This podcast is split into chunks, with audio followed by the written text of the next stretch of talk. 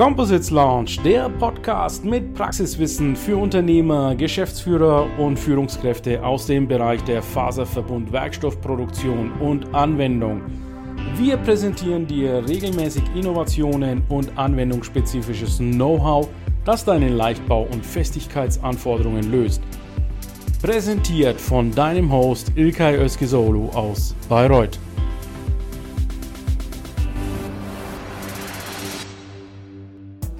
Eric, are you okay for a very personal question?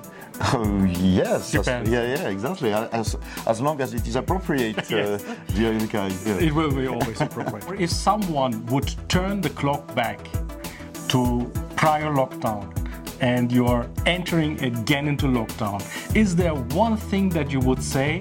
Because you know, I commend you for the crisis management you have done. Is there one thing that you would say you would do differently? In hindsight. So, dear community, as you see, this is now the final day, the third day of JEC. And of course, this is very appropriate. I have here with me Eric Pierrejean. For you who don't know him yet, it would be uh, a wonder for me, but he's the CEO, the group CEO of JEC World. And I'm very honored, Eric, to have you here in the final wrap up of JEC World. Thank you, Ilkay. Uh, thank you, and uh, yeah, I'm I'm uh, I'm happy to uh, to make you a kind of a of summary of what we experienced uh, during these three uh, very active days. Um, and yeah, I mean it's it's been very busy. We've been very busy. I think not only the organization, but most important, all the exhibitors and all the participants. Absolutely.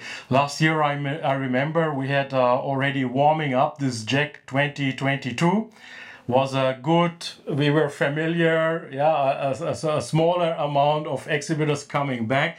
But this year are we back to full scale prior to the lockdown?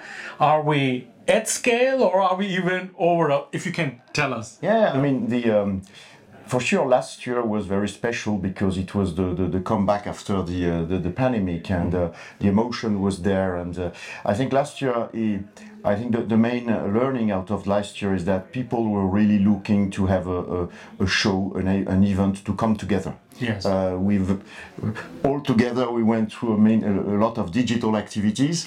Uh, you are one of the leader in that in that point, and but at the end of the day, um, nothing replaces this face-to-face interaction, yes. the, the contact with customers, participants. So that was the learning and the main outcome of last year. Mm-hmm. And of course, last year we had, due to the, the remaining restrictions, we had uh, many people from uh, uh, Europe, from uh, the United States, but less from uh, other countries like like Asia. And um, to to deliver the, the promise of uh, JEC World, connecting the to, global community exactly, with composites, JEC right? World, yeah. to be to deliver this promise, you have to bring the whole world together. And um, apart from the numbers and so on, this was visible this year. I mean, the world was back in Paris, yeah. as usual in spring, to uh, to talk about, to, to, to discuss about composite, to work on composites and so on. So this is really the the, the, the, the promise we wanted to deliver. JEC World is back as the the global meeting place of, uh, of the composite industry and beyond, um, as a, a showcase, as a festival of what composite can deliver to show to other sectors and I've been uh, I've been amazed by the number of people from other industries mm-hmm. who came here to um, look at uh, what composites can do in their sector in other sectors to be inspired and maybe consider using more composites because they have in mind some sustainability challenges that yes. are very important to uh, to to, uh, to achieve and to address. So uh, making uh, lighter vehicles, making lighter products, mm-hmm. but also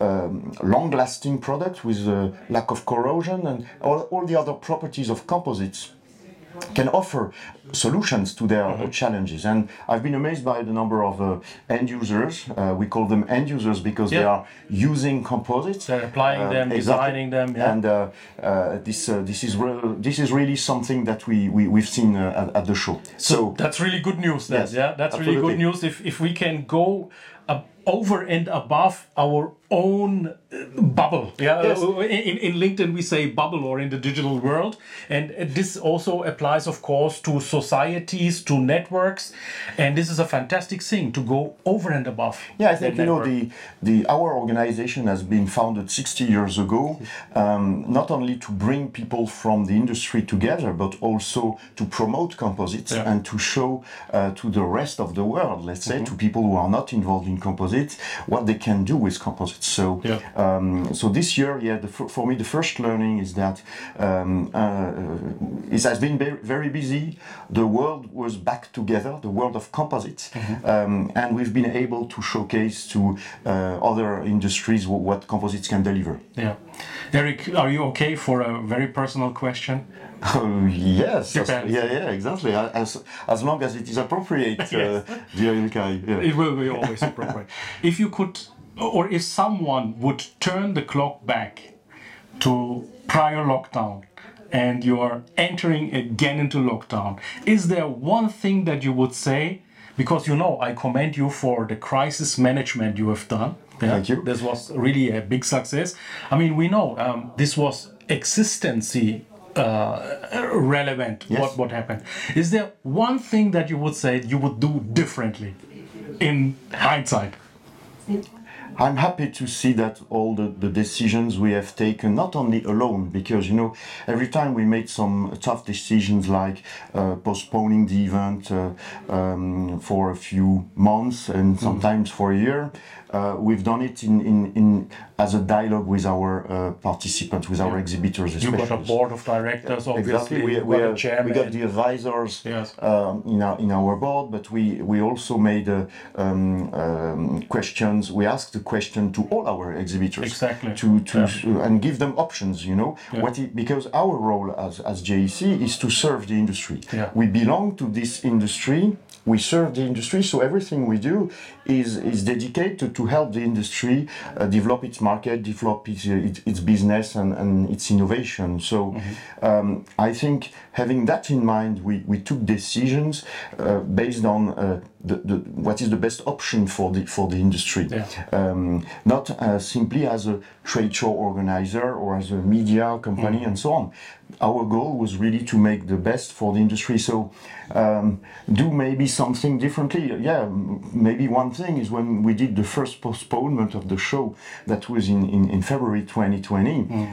we we thought it, you it- it- postponed it by three months. by three months exactly. yes. So of course, uh, but we were all in the same. Uh, All in the same in the same confusion. So uh, we thought it was only a, a, temporary situation, and in fact, it was something that the uh, event organization uh, activities have never experienced before. Yeah, you know. exactly. Uh, Exactly. Sometimes you have some small issues or the preparation or context which is not good.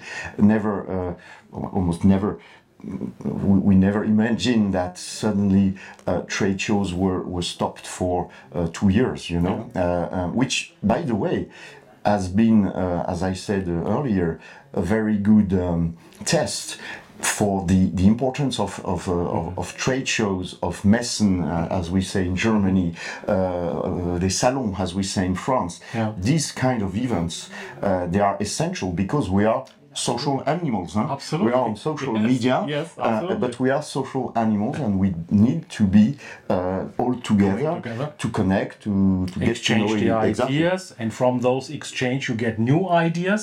you know? Absolutely. When, when I talk to you, one picture comes into my mind. You know, Captain Sully Sullenberger, who landed it on the Hudson. So basically, you took the JEC. It's- landed it safely, and now we are taking off. Now we are looking into the future.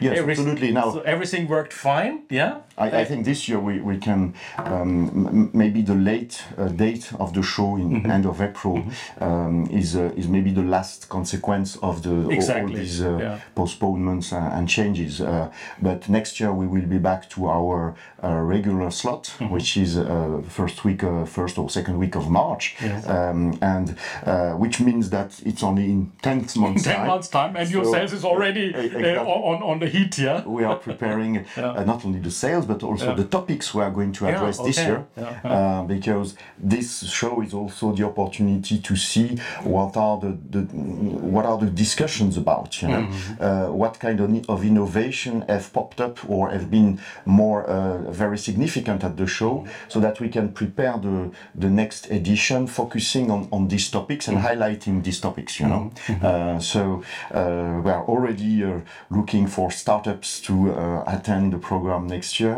We are already looking at uh, potential candidates for awards, and of course, uh, um, the uh, the exhibitors are planning their booths and, and their their presence at, at the show next year. So ba- ba- basically, what I'm seeing is uh, most exhibitors they have the option to book the same place.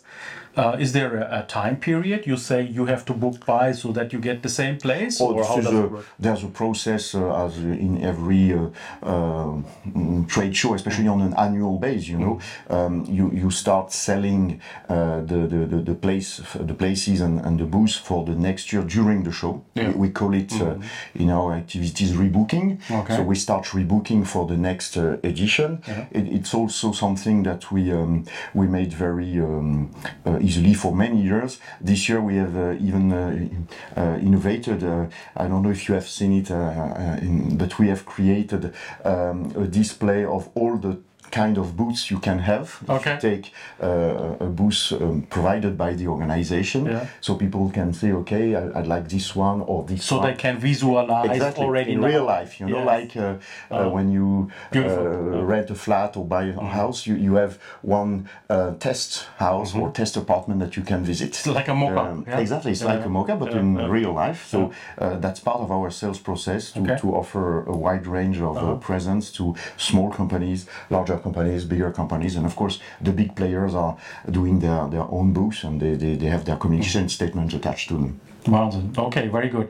So next year the JEC will be in the first or in the second uh, week. from the yeah the, from the 5th to the 7th of from March From the 5th of Yeah. the 7th of March. So my call to action to the community is if you couldn't make it for this edition, um, we have done so much coverage on JEC.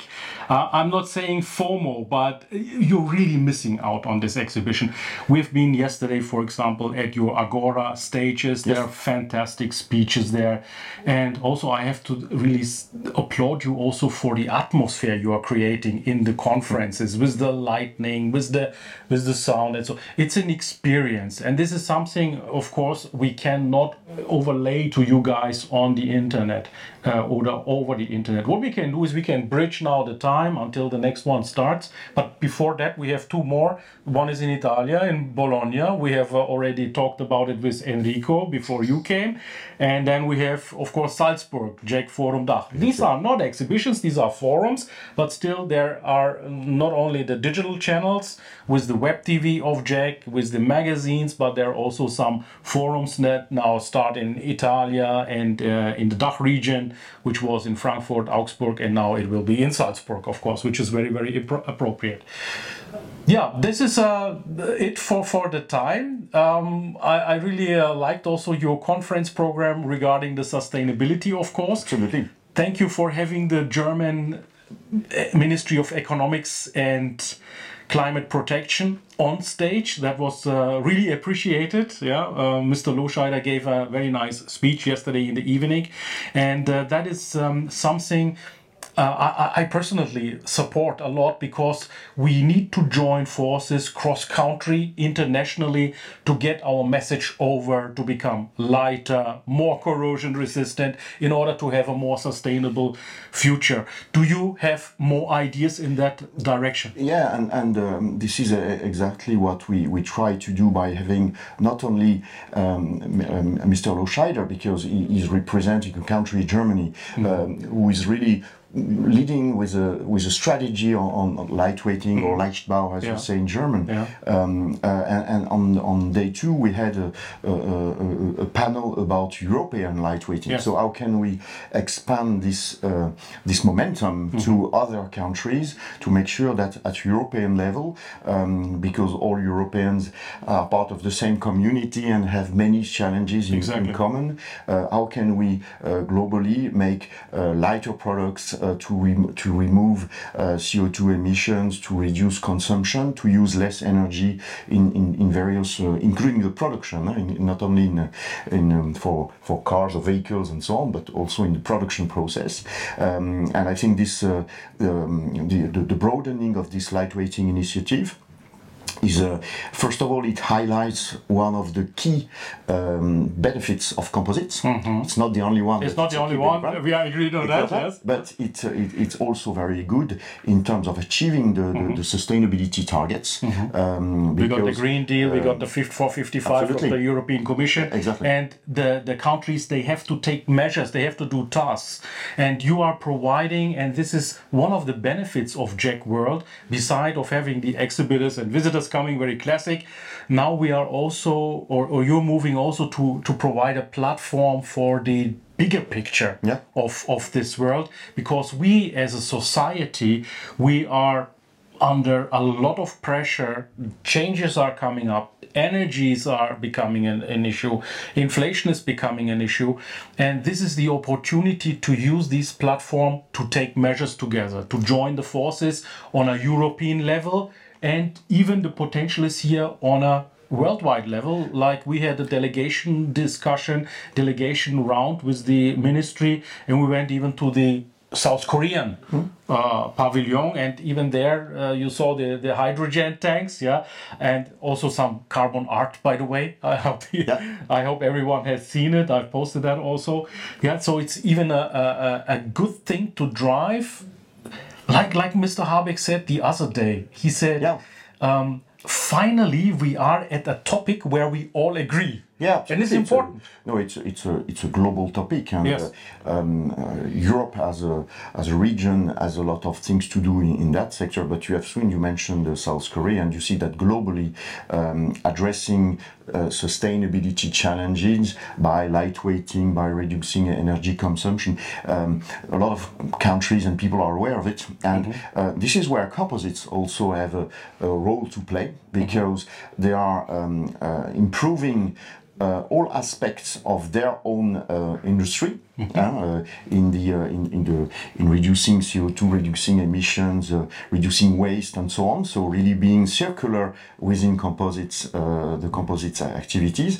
But composites are enabling uh, many Exactly. um, other industries like um, renewable energies. Wind energy, solar. With if you've seen the, uh, I'm sure you have seen the panel, the solar panels, as well as the as the the wind turbines. Um, it's also a, um, a way to enter the future. And in terms of energy, uh, one of the best examples is hydrogen. Yes. I mean, um, we know, we see on the show that um, hydrogen storage, hydrogen transportation um, will need composites because to, to really store either compressed or liquid or liquid and compressed hydrogen, you will need composite tanks and composite solutions. So um, these are the two facets of sustainability we wanted to Mm-hmm. highlight in the conference.